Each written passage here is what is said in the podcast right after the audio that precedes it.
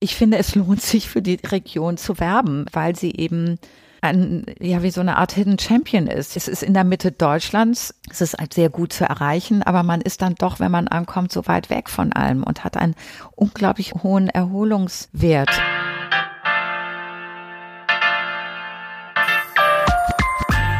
Hör mal, wer da reist. Der Dein NRW-Podcast.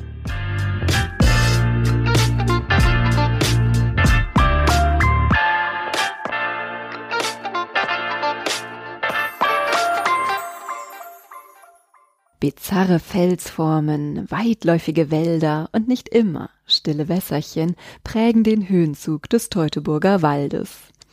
Hier begegnen sich friedliche Naturschauspiele und stürmische Sagen. Auf steinerne Prominenz trifft man unweigerlich beim Streifzug durch diese Region. In Porta Westfalica thront das imposante Kaiser-Wilhelm-Denkmal. Der beeindruckende Cherusker Hermann schwingt sein Schwert über den Wäldern Detmolds, während in seiner ausgedehnten Nachbarschaft die gigantischen Externsteine dem Teutoburger Wald einen mystisch-kultigen Charakter verleihen. Lasst uns nun also durch das Tor Westfalens schreiten und herausfinden, was hier neben den jahrhundertealten, touristisch attraktiven Emporkömmlingen im Nordosten Nordrhein-Westfalens noch für reisewürdiges bzw. gastfreundliches Wohlbefinden sorgt. Ein bisschen verrate ich euch schon vorab. Mit zahlreichen staatlich anerkannten Heilbädern und Kurorten wird die Region um den Teutoburger Wald auch als Heilgarten Deutschlands bezeichnet. Hier gibt es sogar das einzige Privatheilbad Deutschlands. Und dies befindet sich in Bad Driburg. In Bad Driburg praktiziert der gräfliche Park seit 240 Jahren ganzheitliche Heilung und Prävention und steht seitdem für Tradition und Trends. Reisen wir also mit dieser Episode in das Gräflicher Park Health and Balance Resort zu Gräfin Annabel von Oehnhausen-Sierstorf und erfahren mehr über Erholung, Ausflüge, Moorbäder und natürlich über die Gastfreundschaft der Westfalen. Liebe Annabel, bitte stell dich und deinen Weg nach NRW doch einmal vor. Ja, vielen Dank für die Einladung, dass ich hier beim Podcast teilnehmen darf. Ich bin in Pakistan geboren, Ende der 60er Jahre und bin mit meinen Eltern nach Spanien gezogen, wo ich in Sevilla und Barcelona zur Schule gegangen bin. Dann sind wir nach Wiesbaden gezogen und ich bin dann nach Essen tatsächlich. Das war meine erste Station in Nordrhein-Westfalen, wobei meine Großeltern sowohl aus dem Rheinland als auch aus Westfalen kommen. Und dann habe ich eine Lehre in Düsseldorf gemacht, eine kaufmännische Lehre und habe bei dem Galeristen Hans Meyer gearbeitet, bis die Mauer fiel. Und dann bin ich für mein Kunstgeschichtsstudium nach Berlin gegangen. Und von da hat mich mein Mann, Markus Graf von Oehnhausen-Siersdorf, weggeheiratet sozusagen. und ich bin dann nach einer kleinen Zwischenstation in Caracas in Venezuela, bin ich dann nach Bad Ribur gezogen, 1996. Wie waren denn deine ersten Eindrücke, als du nach NRW kamst? Du kamst aus Pakistan über Spanien und dann nach Essen und Düsseldorf. Ehrlich gesagt war das eine ziemliche Erleichterung, weil die erste Station in Deutschland in Wiesbaden eine Vollkatastrophe war. Erstmal sprachen die alle Hessisch und ich konnte kaum Deutsch oder sehr wenig Deutsch und fühlte mich da auch sehr einsam. Es war schon echt ein Schritt von Spanien nach Deutschland zu ziehen und fühlte mich überhaupt nicht als Deutsche, obwohl beide meine Eltern aus, wie gesagt, Nordrhein-Westfalen kommen. Und dann haben sich meine Eltern getrennt und wir sind eben nach Essen gezogen und da habe ich wirklich mich sehr wohl gefühlt, weil mir dieses Erdige der Menschen aus dem Ruhrgebiet wahnsinnig gefallen hat.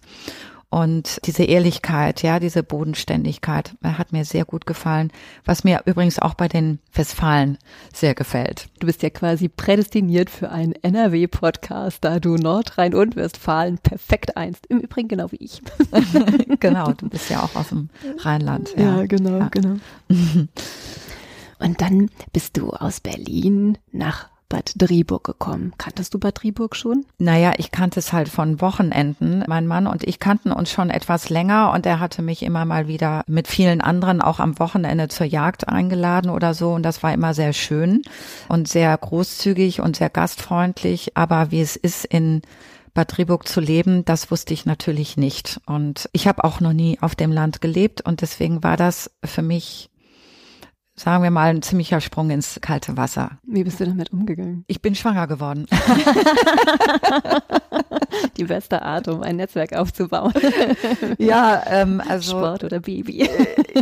ich bin eben nie zur Reiterin geworden oder Mhm. äh, ich habe nicht angefangen, irgendwie einen Garten umzugraben. Ich bin äh, nach wie vor eine leidenschaftliche Städterin. Aber ich war dann einfach dann sehr beschäftigt. In den ersten Jahren habe ich meine Kinder geboren und großgezogen. Was ist denn eigentlich das Gräflicher Park Health and Balance Resort? Das kann man nicht so kurz beantworten. Du hast Zeit. Also äh, wir werden dieses Jahr 240 Jahre alt und das ist ein Kurbad, was vom Vorfahren meines Mannes gegründet worden ist, von Caspar Heinrich von Siersdorf. Deswegen nennen wir uns auch Önhausen-Siersdorf. Und zwar wegen der Heilquellen, die dort sind in der Mitte des Parks.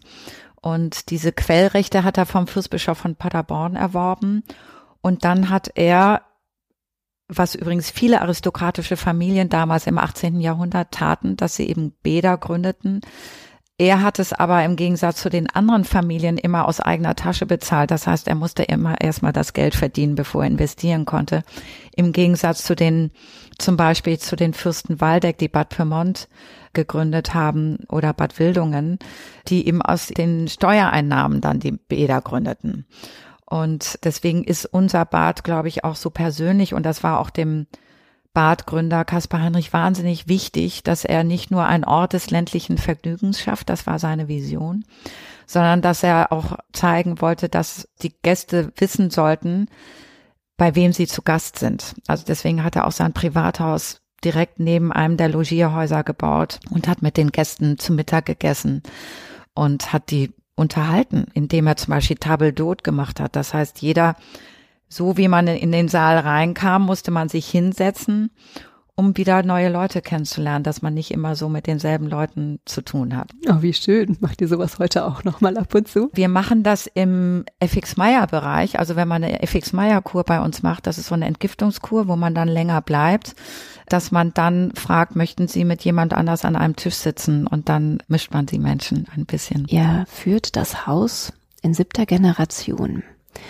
Was bedeutet denn dieses Erbe in Bezug auf eine Einbeziehung mit regionalen Produkten, mit einem regionalen Umgang? Das bedeutet natürlich, dass wir möglichst versuchen, die Produkte aus der Region zu nehmen. Also das ist bei dem Thema Garnelen vielleicht gerade nicht so einfach. In der Ems? Aber zum Beispiel was Süßwasserfische oder natürlich dann landwirtschaftliche Produkte angeht und dass wir eben bei einem Bio-Metzger dann das Fleisch beziehen oder darauf Wert legen, dass wir mit saisonalen Produkten arbeiten, die dann eben aus der Region kommen. Das ist total wichtig. Da haben wir ganz verschiedene Lieferanten, mit denen wir ganz eng zusammenarbeiten. Ist euch ein grünes Denken wichtig? Das ist sowieso für jedes Familienunternehmen, egal ob groß oder klein, total wichtig, weil wir eben nicht in Legislaturperioden, sondern immer in Generationen denken. Das heißt, jeder Baum, den wir pflanzen oder jedes Gebäude, was wir renovieren oder bauen, da denken wir immer daran, wie wird das in 100 Jahren beheißt, wie sind die Materialien, sind die so nachhaltig, dass die auch immer noch dann gut aussehen oder muss das dann komplett alles neu gemacht werden? Also insofern ist das für uns eine totale Normalität, grün zu denken. Gegründet wurde es 1782. Weißt du denn was über die Gäste der damaligen Zeit? Wer kam in den Teutoburger Wald? Das waren viele, viele Menschen aus dem Braunschweiger und aus dem Hildesheimer Raum, weil Kaspar Heinrich von dort kam. Aber es war eben auch das aufkommende Bürgertum, der Kleinadel. Also er wollte immer, dass es ein Bad für die Mittelschicht ist. Ja, deswegen war es auch nie so luxuriös, dass der Hochadel kam. Und er hatte auch zum Beispiel ein Haus gegründet für sogenannte gefallene Mädchen. Das waren Mädchen, die oder junge Frauen, die ohne Mann ein Kind bekommen hatten. Und ich glaube, das war damals eine richtig schwere Zeit, wenn man diesen Status hatte, da hatte man nicht zu lachen und da konnten sie sich ein bisschen erholen. Es gab ein arme Leutehaus, wo eben sozusagen, es wurde so quersubventioniert, ja. Die normalen Gäste haben dann die armen Gäste mitfinanziert in der Erholung. Wann kam denn eigentlich das Önhausen dazu? Das war im 19. Jahrhundert. Ich bin auf die Önhausens nicht so gut zu sprechen, weil das war ein Önhausen, der eine Kram, also der Sohn des Badgründers ist gestorben und die Tochter hat einen Kram geheiratet. Also deswegen gab es verschiedene Familiennamen dazwischen und da gab es dann eben einen Önhausen, der eine Kram geheiratet hat, also eine Nach kommen. Und der hatte Spielschulden und hat deswegen dann die wunderbare Gemäldesammlung, die Caspar Heinrich von Siersdorf, der Badgründer, angesammelt hat, hat er dann verkauft, um seine Spielschulden oh zu bezahlen. Und darauf bin ich als Kunsthistorikerin besonders sauer, weil ich hätte sehr, sehr gerne diese Sammlung noch und weil da waren so schöne Namen wie Rembrandt und Rubens und so weiter drin. Und ja, es wäre schön, wenn wir die heute noch hätten. Jetzt haben wir ein bisschen die Geschichte kennengelernt. Wie ist das Areal denn eigentlich aufgebaut? Ja, das ist ein 64 Hektar großer Park, ein Landschaftspark, den Caspar Heinrich von Siersdorf selber designt hat, sag ich mal. Das war Ende des 18. Jahrhunderts ein Novum auf dem Kontinent. Und er ist mehrmals in England gewesen, auch auf seiner Hochzeitsreise und hat dann eben diese Idee des Landschaftsparks mitgenommen und hat diese wunderbaren alten Bäume, die man eben heute noch sieht, hatte er alle selber gepflanzt. Er war auch ein ausgesprochener Kenner von Bäumen und überhaupt Waldwirtschaft. Und mitten in diesem Areal sind die Quellen und die Heilquellen, die sind im ehemaligen Brunnenhäuschen gewesen. Und rund um dieses Brunnenhäuschen hat er eben die Logierhäuser sehr axial aufgebaut. Das heißt, wir haben sechs Logierhäuser, da sind die 135 Zimmer drin und die laufen ganz axial von Osten nach Westen und Norden und Süden gehen die Gebäude entlang. Alles führt zu den Quellen hin. Und dann haben wir eben einen Neubau 2007 eröffnet, wo wir einen neuen Spa-Bereich gebaut haben, den Gartenspa, der möglichst viele Logierhäuser miteinander verbindet. Und das liegt alles in diesem wunderbaren Park. Und wenn man in den Park reinfährt, hat man das Gefühl, in eine andere Zeit oder in eine andere Welt zu kommen. Ja, weil es so anders ist, als woher man kommt. Ihr habt auch einen wunderbaren Gartenarchitekten beauftragt, die Stauden anzulegen. Pete Audolf. Mhm. Genau, Pete Audolf ist einer der berühmtesten Gartenarchitekten der Welt. Der hat auch die Highline in New York gemacht. Und er ist auch Spezialist für die Mischung aus Gräsern und Stauden. Und wir haben ihn beauftragt, und haben ihn gefragt, ob er dieses Thema Wasser, weshalb das Bad ja gegründet worden ist, aufnehmen könnte. Und er hat eben diesen wunderbaren Garten, der so wellenförmig sich über diese riesigen Rasenflächen schlängelt, dass es eben aussieht wie so ein blühender Fluss.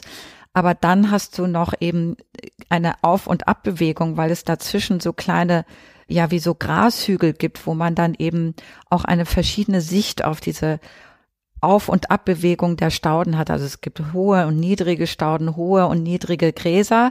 Und dann hat man mehr eine Vogelperspektive oder eben eine niedrige Perspektive. Und dann hat er nur Pflanzen mit Blautönen verwendet. Und kriege ich, wenn ich drüber spreche, eine Gänsehaut. Und wenn ich durchgehe, ist das wahnsinnig schön. Es ist mein Seelengarten. Es ist ein Stück weit Gemälde. Ja, kann man auch so sehen, dass es eben, man könnte es entweder als Impressionismus oder auch als Expressionismus sehen. Diese Farbflächen, die da kreiert werden. Und ihr habt auch Restaurants. Eins mit dem lustigen Namen Pferdestall. War das mal ein Pferdestall? Ja, genau, das war der Pferdestall der Familie und da gab es noch eine Reithalle. Und zum Zweiten Weltkrieg gab es dann keine Pferde mehr, die wurden dann eingezogen. Dann war es mal Garage und dann war es Haus des Gastes, wo so Ikebana-Kurse und sowas angeboten wurden. Und ich habe dann 2005 den Pferdestall zum Restaurant gemacht und daraus ist ein sehr, sehr beliebtes Lokal geworden, wo man eben westfälische und regionale Küche essen kann mit einem sehr schönen Biergarten Und da sind eben noch die wahnsinnig schönen Marmortränken drin und da ist eine offene Küche, wo man den Köchen zuschauen kann, wie sie das Essen zubereitet und so. Ist das rein Hotelgästen vorbehalten oder könnte ich mich jetzt auch auf mein Fahrrad schwingen und zu euch kommen, um? Auf jeden Fall. Also jeder ist willkommen. Wenn ich jetzt mir diesen schönen Garten vorstelle, wir sind hier gerade im Frühsommer unterwegs. Wie haltet ihr das denn mit den Gästen und den Festen? Ja, wir sind natürlich prädestiniert für Feste. Man kann auch bei uns im Rosengarten eine Hochzeitszeremonie machen. Also wir sind total auf große und kleine Gesellschaften ausgerichtet. Hast du selber dort geheiratet? Nein, ich habe im Rheinland geheiratet. Aber ich habe schon viele Feste bei uns im Gräflichen Park gemacht und muss sagen, ich bin immer wieder begeistert. Ja, ich habe gesehen, du organisierst viel, ne? Ja, ich habe 2007 einen Kulturverein gegründet, die Diotima Gesellschaft. Und da haben wir mit Lesungen angefangen, Konzerten, Theateraufführungen und dann habe ich mich besonnen auf meine Herkunft, nämlich als Kunsthistorikerin habe ich schon, bevor ich nach Driburg gezogen bin, Ausstellungen organisiert und meine Leidenschaft ist zeitgenössische Kunst. Und dann habe ich angefangen mit Künstlern zusammenzuarbeiten, die eben für den Gräflichen Park Ausstellungen machen, die immer temporär sind, weil ich glaube, dass der Park so eine Qualität hat, dass ich den nicht mit Kunst zumüllen will, will ich das, weil es gibt genug Negativbeispiele für Skulpturenparks, finde ich. Mhm. Und ich finde es gut, wenn man eine Begehrlichkeit schafft und eben nur etwas temporär zeigt, um dann wieder was Neues zu zeigen. Mit wem hast du schon zusammengearbeitet? Also zum Beispiel mit Michael Beutler habe ich eine ganz tolle Aktion gemacht mit Plastikstrohhalmen haben die Kinder aus dem Gymnasium diese Strohhalme so gestreut, dass dann die Strohballen verschiedene Farben hatten. Ich habe mit Brigitte Waldach zum 250. Geburtstag von Friedrich Hölderlin, der in Driburg die glücklichste Zeit seines Lebens verbracht hat, da hat sie explizit zu seinem Geburtstag eine wunderbare Installation gemacht, die man auch immer noch sehen kann. Ich habe mit Ilona Kalnoki zusammengearbeitet, die, die ist nicht so bekannt, aber die arbeitet so zum Thema Formen und wie man durch den Körpereinsatz eben Formen verändern kann. Und das hat ja auch irgendwie was mit Gesundheit zu tun, dass man eben versucht, indem man zum Beispiel Gymnastik macht oder sich massieren lässt, irgendwie seinen Körper auch in Einsatz bringt. Das hat sie so sehr motiviert. Ah, versuchst du also schon auch die Kunst mit dem eigentlichen Thema Health and Spa zu kombinieren? Genau, also das Thema Wasser zum Beispiel oder das Thema Garten ich habe mit der Ina Weber eine ganz tolle Aktion gemacht. Die hat eine eine Minigolfanlage gemacht mit so Miniaturhäusern. Die konnte dann auch richtig bespielt werden und damit sind dann die Kosten auch wieder reingekommen. Die ist über den ganzen Sommer da gewesen. Ach, das war auch hinreißend, ja. Und das Tolle ist, wenn wenn dann alle Generationen das dann so nutzen. Du hast gerade erzählt, Friedrich Hölderlin hat dort die glücklichste Zeit seines Lebens verbracht. Würdest du mir denn einen Blick in die Gästeliste gewähren, wer schon an Prominenz aus der Vorzeit oder der Jetztzeit bei euch Unterschlupf Herberge findet? Ja, also die berühmten Beispiele sind eben Friedrich Hölderlin und Annette von Droste-Hülshoff, die mehrmals zur Kur bei uns war und auch darüber geschrieben hat. Karin Duwe hat ein wunderbares Kapitel dieser Zeit von der jungen Annette in Bad Triburg gewidmet. Sehr, sehr schön. Und dann waren Viktor Klemperer war da. Das ist so, sagen wir mal, zwischen dem 18., 19. Jahrhundert und heute. Und in jüngster Zeit waren zum Beispiel die ehemalige holländische Königin Beatrix und ihr Mann Prinz Klaus da, weil die mit meinen Schwiegereltern sehr befreundet sind, beziehungsweise auch verwandt sind. Und ja, und wir haben da das große Glück, dass wir auch mit den Kindern von der jetzigen Prinzessin Beatrix befreundet sind und die kommen uns auch immer wieder besuchen. Oh, wie schön. Aber du wirst wahrscheinlich nicht mehr erzählen dürfen. Nein, möchte ich nicht, weil wenn sie dann die Zeit finden, zu uns zu kommen, dann ist das so, dass sie wirklich dann privat sein wollen und dann versucht man so diskret wie möglich zu sein und da, dass sie gar nicht in Erscheinung treten und so. Mhm. Jetzt weiß ich ja, dass es bei euch in der Hotellerie mit absolutem Stillschweigen zugeht in puncto Gäste. Aber wenn du mir doch noch so eine klitzekleine Anekdote aus dem Hotelleben verraten könntest, würdest du mich wahnsinnig glücklich machen. Und ich glaube, die Hörenden auch. Aber dann bleibt es natürlich unter uns. ja, da kann ich eine sehr lustige Geschichte erzählen. Und zwar wurde in Bad Driburg im Leonardo Cube Deutschland sucht den Superstar gedreht mit Dieter Bohlen und Tokyo Hotel mhm. ist aufgetreten. Und das hat sich über Instagram wie ein Lauffeuer in der Fangemeinde rumgesprochen. Und da standen dann wahnsinnig süße französische, ungarische, tschechische, alle möglichen Fans, meistens weiblich, die dann gucken wollten, wo Tokyo Hotel bei uns untergekommen ist, in welchem Logierhaus und geisterten also durchs Hotel und die aber haben sie halt nicht zu sehen bekommen und dann sind sie zwar losgefahren, aber sie kamen dann nicht mehr zurück, diese armen Mädchen, so dass wir zum Teil dafür sorgen mussten, dass die irgendwie wieder nach Hause kommen konnten. und ja, es war ganz niedlich. Die waren einfach vor lauter Euphorie losge fahren und wussten aber gar nicht mehr, wie sie verloren am Teutoburger Wald. Genau. Ach, wie schön, das ist ja süß. Vielen Dank, dass du das noch erzählt hast. Dankeschön. Wenn du an die Tradition eures Hauses denkst, was fällt dir da so ein? Was war immer wichtig? Was tragt ihr heute noch weiter? Was hat sich über die Jahre gehalten? Ich glaube, das Wichtigste, was wir mit uns tragen jetzt seit 240 Jahren, ist, dass wir uns als Gastgeber verstehen. Und das heißt, dass man es dem Gast so schön wie möglich macht. Ja, und dass man ihn so lässt, wie er, wie er ist und versucht ihm in der inzwischen sehr kurzen Zeit, in dem die Menschen da sind, ihnen ein Höchstmaß an Erholung geben, weil die Menschen kommen total ausgepowert und für ein Wochenende meistens, also 1,9 Nächte im Durchschnitt. Und das ist ja lustig. So ja, 4 Uhr früh raus. Das hat was damit zu tun, dass wir eben auch viele Geschäftskunden haben, die eben nur für eine Nacht kommen, ja. Und deswegen ist das der Durchschnitt sozusagen.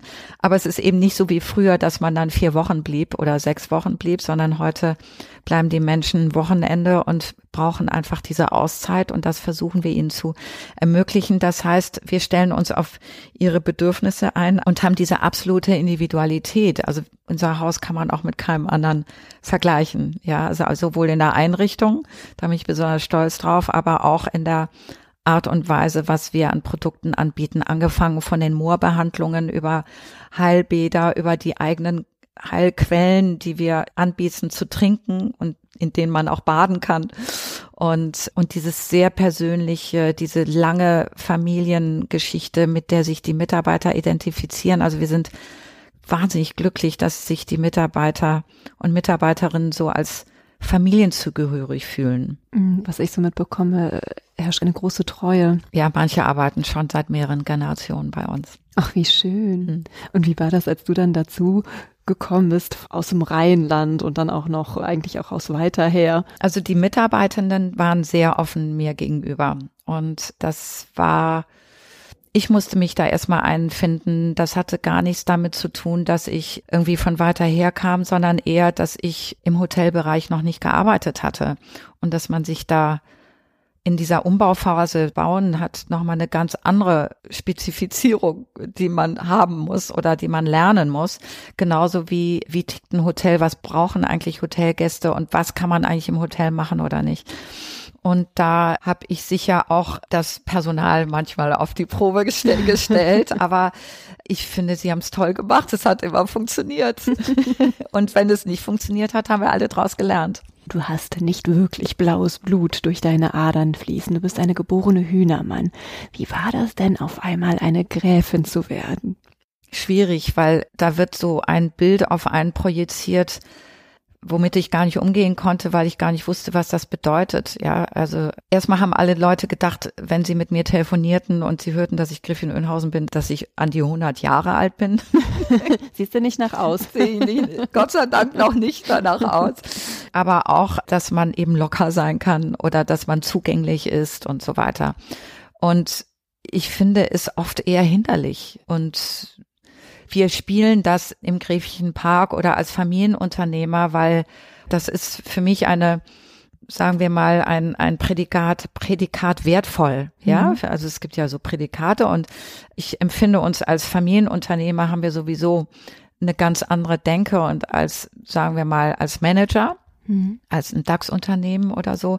Aber auch wenn man eben seit 240 Jahren ein Unternehmen führt oder lebt und das drückt sich ja durch den Namen aus, finde ich, können wir ganz schön stolz drauf sein. Und deswegen spielen wir dann auch mit unserer Herkunft und mit dem Namen. Wird es eine nächste Generation geben? Naja, es gibt drei Menschen. Wir haben eine Tochter und zwei Söhne.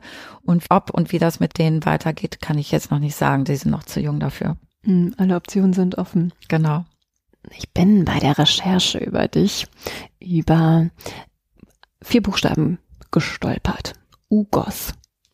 Was hat es denn damit auf sich? Ja, das ist die Kurzfassung für die Unternehmensgruppe Graf Önhausen-Siersdorf, unter der sich zum Beispiel der Gräfliche Park befindet, aber eben auch drei Reha-Kliniken in Bad Rieburg und eine in Thüringen und dann die Bad Rieburger Naturparkquellen. Also wir haben nicht nur Heilwasser, sondern auch eine Mineralwasserquelle, die, die man auch regional erwerben kann. Und die Reha-Kliniken nicht nur in Bad Rieburg, sondern zum Beispiel auch in Bad Oeynhausen oder in Hornbad Meinberg oder in Bad Salzuflen sind dort entstanden, wo es Kurbäder gab früher, ja. Und die drei gräflichen Kliniken in Bad Rieburg sind im Konglomerat mit insgesamt sieben Reha-Kliniken in Bad Rieburg. Das heißt, die meisten Touristen im östlichen Westfalen unterwegs sind, sind Reha-Gäste, die aus ganz Nordrhein-Westfalen kommen. Und auch wahrscheinlich aus ganz Deutschland, oder? Sagen wir mal so, alles, was so 200 Kilometer um Schornstein ist, ja. Also man kann auch als Hesse oder als Niedersachse zu uns in die Reha kommen. Wenn ich jetzt von ganz weit her kommen würde, hättest du einen Geheimtipp für mich? Ja, ich finde, dass der Teutoburger Wald ein Geheimtipp ist. Ich finde, wir sind ein Hidden Champion. Also es gibt eben auch viele Unternehmen, die Hidden Champions sind in Westfalen. Und ich kann eigentlich nur die ganze Region als solche als Geheimtipp anpreisen. Mhm. Wenn ich mir jetzt vorstelle, ich hätte eine Woche Urlaub und würde die bei euch verbringen. Und irgendwann würde ich sagen, Spa and Health geht jetzt ins Außen. Was würdest du mir denn empfehlen? Was sollte ich besuchen? Was sollte ich sehen? Gibt es da was Schönes? Also erstmal würde ich den, unseren 25 Meter Außenpool. den kenne ich schon. Achso, den kennst du schon. Den ah. finde ich super. Ja, also da haben wir richtige Aficionados, die immer wieder wegen dieses, das ist ja mit unserem Quellwasser auch gefüllt, dass die sagen, boah, dieses Wasser ist einfach so toll. Im Winter und Sommer kann man da schwimmen. Du auch? Ich schwimme nicht so gerne da, wo die Hotelgäste schwimmen. Da fühle ich mich immer beobachtet und deswegen schwimme ich da nicht. Aber äh, du meinst wahrscheinlich, was man so in der Region machen kann. Mhm. Es gibt unglaublich viele schöne Gärten und Parks in der Region. Also bei uns ganz direkt in der Nachbarschaft ist zum Beispiel der Schlosspark Reda. Da ist ein wahnsinnig schöner Landschaftspark mit dem Pücklerschlag, also mit so einer Sichtachse und da schlängelt sich so die Nähte entlang und da kann man auch vorbeiradeln, wenn man zum Beispiel zur Weser dann weiter möchte. Ja, und dann gibt es den Palaisgarten in Detmold, der ist ja auch nicht so weit entfernt und dann gibt es natürlich dann den Botanischen Garten in Gütersloh zum Beispiel und dann in Wendlinghausen den Schlosspark, wo die Familie von Reden einen Skulpturenpark hat. Es gibt ganz viele verschiedene Gärten und Parks und das ist natürlich etwas, was so ein Leib- und Magenthema von mir, von mir ist, was ja immer wahnsinnig attraktiv ist für alle, sind die Externsteine. Das ist so ich würde sagen, so 20 Minuten entfernt von uns, 25 Minuten mit dem Auto, mit dem Fahrrad weiß ich nicht so ganz genau. Und das ist immer ein besonderes Erlebnis. Und von da aus kann man dann eben weiter zum Hermannsdenkmal am Rande von Detmold. Detmold als Residenzort ist natürlich wahnsinnig hübsch und man kann das Schloss besuchen und so. Und dann in die andere Richtung, habe ich schon erwähnt, kann man zur Weser und dann nach Korvey. Die Abtei in Korvey ist ja Weltkulturerbe und da kann man das Schloss besichtigen und wo Hoffmann von Fallersleben Bibliothekar war, die schöne alte Bibliothek besuchen. Und dann, auch wenn es nicht mehr Nordrhein-Westfalen ist, aber das lohnt sich zu kombinieren, dass man einmal über die Weser fährt und dann die Porzellanmanufaktur in Fürstenberg besucht. Jetzt haben wir ja schon ganz viel über die Heilquellen gesprochen. Ich habe gehört, hier in der Gegend gibt es auch wohltuende Moore. Sag mir mal, was kann ich mir denn eigentlich darunter vorstellen? Ja, also jedes Heilbad hat ja seine Spezialität und der Gräfliche Park ist wegen seiner Heilquellen gegründet worden und später kamen Moorbäder dazu, weil eben Kaspar Heinrich von Siersdorf Moorteiche hatte, die er verwendet hat und wir recyceln ja auch das Moor, was wir verwendet haben. Das heißt, man kann auch im Park die Moorteiche, wo das Moor recycelt wird, kann man besichtigen. Das bleibt meistens so sieben, acht Jahre in einem Teich und dann kann man es wieder mit dem Naturmoor vermischen und dann kann man Packungen oder Bäder nehmen. Und so hat jedes Heilbad seine Spezialität. Also zum Beispiel in Bad Salzuflen sind die Gradierwerke und in Bad Oeynhausen gibt es eben die Thermalquellen. Und deswegen sind Bäder gegründet worden, weil es irgendetwas gab. Es gibt eben Luftkurorte, es gibt dann Kurorte, wo es besonderes Wasser gibt oder eben Moor oder andere Naturheilmittel. Und wir hier in der Region sind sehr reich an Quellen. Deswegen hieß die Region auch mal der Heilgarten Deutschlands. Und das kann man nach wie vor in der einen oder anderen Konstellation kann man das erleben. Ich frage mich ja, wie kommt man auf die Idee, aus Moor eine Badlandschaft, eine Heillandschaft zu gestalten? Also erstmal weiß man, dass Moor, wenn es warm ist, aber auch wenn es kalt ist, eine besondere Heilkraft hat. Da sind sehr viele Mineralien und Enzyme drin. Und es ist wahnsinnig entspannend für die Muskeln und auch für die Knochenkrankheiten, sage ich mal. Und deswegen haben Heilbäder so was Entspannendes, vielleicht wie eine Sauna. Aber es ist eine ganz andere Wärme, weil man steigt rein und Moor ist ein ganz schlechter Wärmeleiter. Das heißt, die Wärme bleibt ziemlich stark drin und geht ganz, ganz tief in die Poren rein. Ist wahnsinnig gut für die Haut. Man hat eine ganz glatte Haut und es geht eben sehr tief in den Körper rein.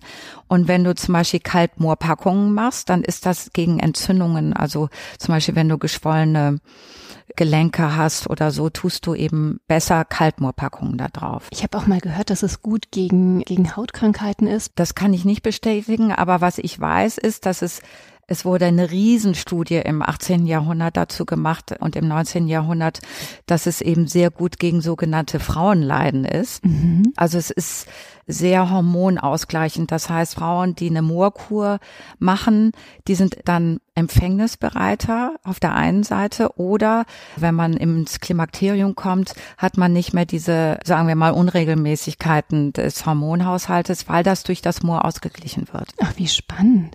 Sag mal, ist Moor eigentlich eine klimafreundliche Heilquelle? Ja, es ist, bindet sehr viel CO2 und deswegen ist das auch so schwierig jetzt, wenn es so wenig Niederschlag gibt, dass die Moore austrocknen und dadurch, ja, dass da sehr viel CO2 flöten geht sozusagen, ja.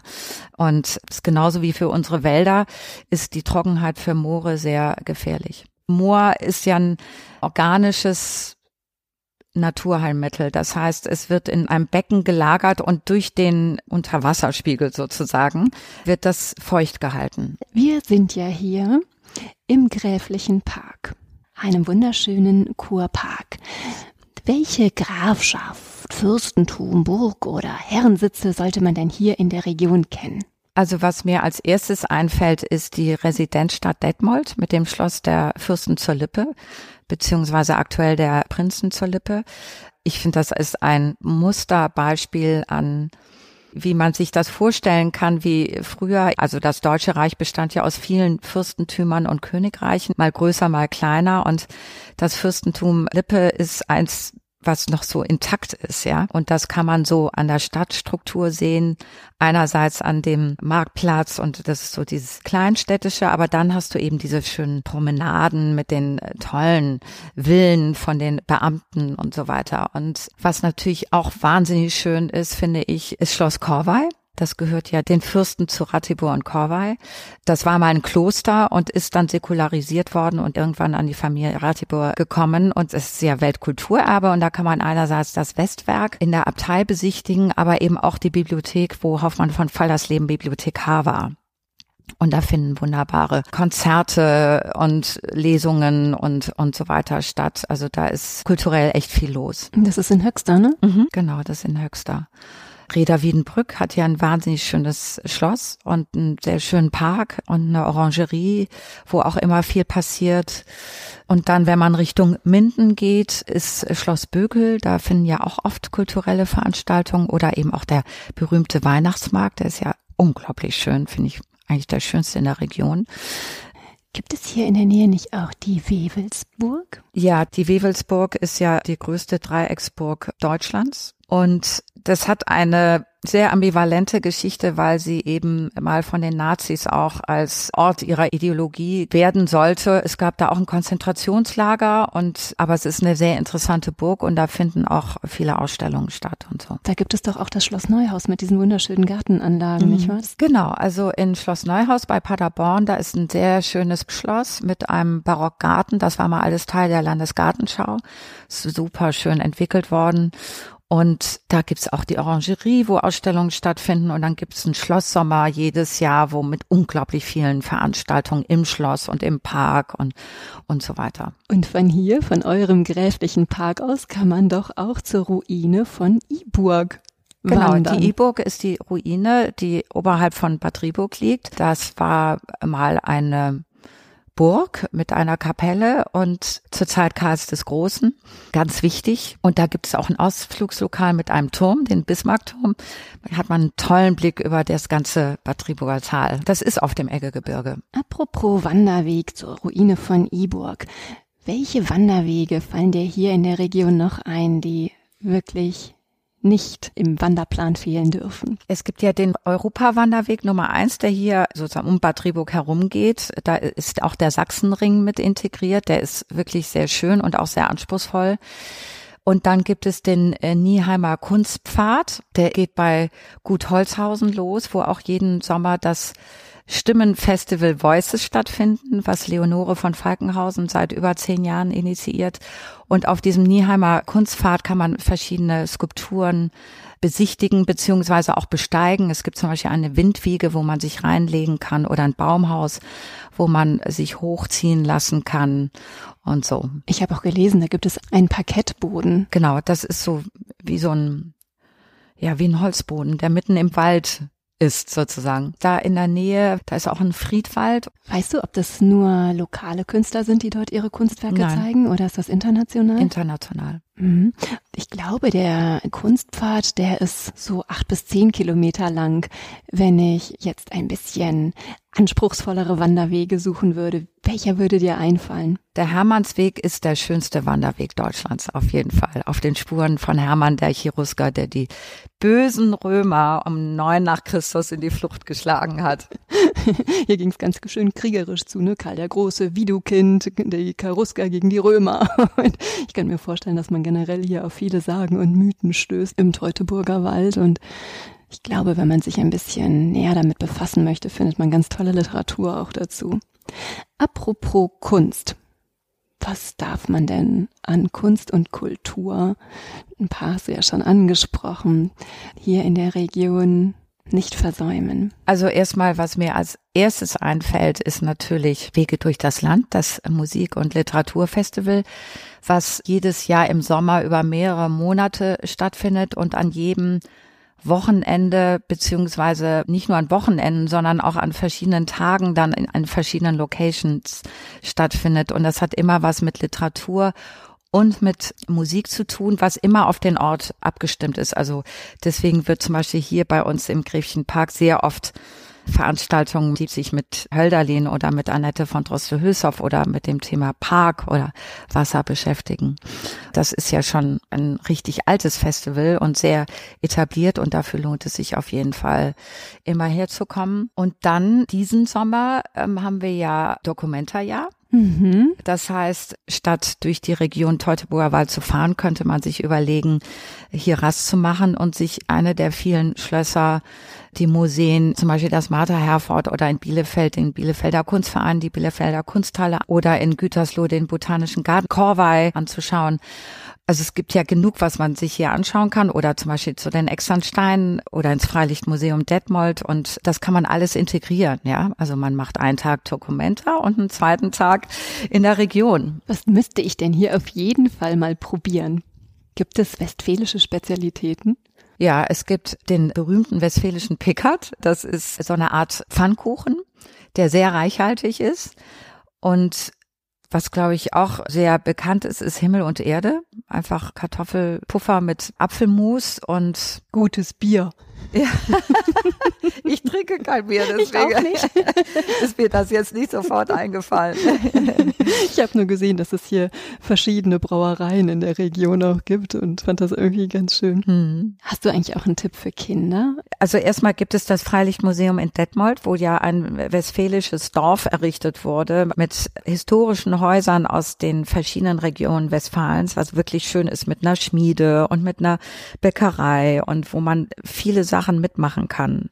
Und da bin ich mit meinen Kindern ganz oft äh, hingegangen. Dann gibt es natürlich die Adlerwarte bei Detmold, wo man die Adler beziehungsweise diese riesigen Greifvögel angucken kann. Aber es gibt auch so Flugschaus zu bestimmten Tagen in der Woche. Und dann Externsteine sind immer ein Abenteuer für Kinder. Der Safari-Park in Schloss Holte, Stukenbrock. Und dann kann man natürlich Kanufahrten auf der Weser machen zum Beispiel oder mal hier im Griechenpark durch den Labyrinth laufen und sich verlieren. Das finde ich gut. ja, von dem Safari-Park habe ich auch schon gehört. Ich glaube, man kann mit dem Auto durchfahren, verschiedene Tiere Afrikas in natürlich nicht natürlicher Umgebung betrachten, aber in sehr großen Ausläufen und hinterher gibt's noch eine Art Spaßpark mit Achterbahn und Co. Ich glaube, da ist wirklich für jede Altersgruppe was dabei. Ja, das ist total toll. Also für die Kinder, für Eltern erschöpfend, aber für die Kinder ist das großartig, weil du fährst eben dieses kleine Stück und siehst dann weiße Löwen und Tiger und Giraffen und so weiter. Und dann kommst du in diese riesen Kirmes, die aber permanent da ist. Und da kannst du einen ganzen Tag verbringen. Und das ist ein Paradies für Kinder. Weißt du, was mich total gewundert hat? Als ich mich ein wenig eingelesen habe, habe ich erfahren, dass gewisse Städte hier auch Hansestädte sind. Also, so viel ich weiß, sind ja Hansestädte ein Verbund von, sagen wir mal, Marktplätzen, ja, also die Handel getrieben haben. Und die sind immer am Wasser. Und die Weser ist ja mit der Elbe verbunden und damit auch an die Nordsee. Und die Ems auch, ja klar. Ja. Mhm. Und insofern sind das natürlich Handelsplätze, die alle miteinander verbunden sind, weil sie übers Wasser alle miteinander Handel getrieben haben. Ja, natürlich. Und Bielefeld, Leineweberstadt. Mhm. Ja, und dann natürlich Herford ist ganz bekannt auch und Minden. Ja. Ja. Klar, auch durch das ganze Salz wahrscheinlich, was du eben schon ansprachst, Bad Salzuflen, das weiße Gold. So, und jetzt, nachdem wir hier einmal quer durch den Teutoburger Wald gereist sind und die verschiedenen Parks, Klöster, Burgen kennengelernt haben, Museen und natürlich auch erfahren haben, dass wir in der ein oder anderen Hansestadt Rast gemacht haben, würde ich gerne nochmal zurück hier in den Gräflichen Park kommen. Gibt es denn in diesem Sommer noch besondere Aktionen, die wir uns in den Kalender tragen sollten? Also ganz aktuell wird es einen kreativen Schreibkurs geben mit Amelie Fried und Peter Probst. Toll. Vom 6. bis zum 10. Juli, jetzt schon zum dritten Mal. Und das macht insofern ja Sinn, weil hier ja auch Friedrich Hölderlin und Annette von Trostel-Hülshoff, die hier sehr inspiriert waren. Und der erfreut sich großer Beliebtheit und die beiden sind wahnsinnig ermutigend und unglaublich positiv und wahnsinnig nett einfach. Und ansonsten können wir immer noch nach wie vor die Ausstellung von Brigitte Waldach anschauen, die zum 250. Geburtstag von Friedrich Hölderlin eine Installation gemacht hat, mit dem, wo sie die Korrespondenz zwischen ihm und Diotima, seiner Geliebten, über eine ganz lange Glasfassade dargestellt hat und in der Hotellobby kann man noch Zeichnungen von ihr sehen. Das ist ja auch ehrlich gesagt mein Highlight. Ich bin ganz großer Fan von Brigitte Waldach. Aber weißt du was? Du hast gerade gesagt, auf dem Weg zu Documenta könnte man auch gut mal Rast in dem Teutoburger Wald einlegen. Ich würde es fast umgekehrt formulieren. Auf dem Weg in den Teutoburger Wald kann man vielleicht Rast auf Dokumente einlegen, weil hier gibt es ja wirklich so viel zu entdecken. Auf jeden Fall. Es ist vor allen Dingen dann erholender, weil die Dokumenta ist natürlich sehr spannend. Ich bin auch sehr gespannt auf die diesjährige Version. Aber es ist natürlich ermüdend. Und hier im Teutoburger Wald erlebt man sehr viel Erholung, sehr viel ja, viel für die Seele. Man kann hier wirklich die Seele baumeln lassen. Einerseits in diesen herrlichen Buchenwäldern oder in einen der vielen Kurorte oder in den vielen schönen Parks und oder im Moor oder im Moor genau oder in Bad Oeynhausen in einem der Bäder auch ja also es gibt genug Möglichkeiten um sich hier über mehrere Tage ausruhen zu können. Liebe Annabelle, ganz, ganz herzlichen Dank, dass du uns hier so schön dein NRW gezeigt hast und dass wir durch dich den Teutoburger Wald ein ganzes Stück weit näher kennenlernen durften. Vielen, vielen Dank. Gerne, das hat mir Spaß gemacht. Mir auch.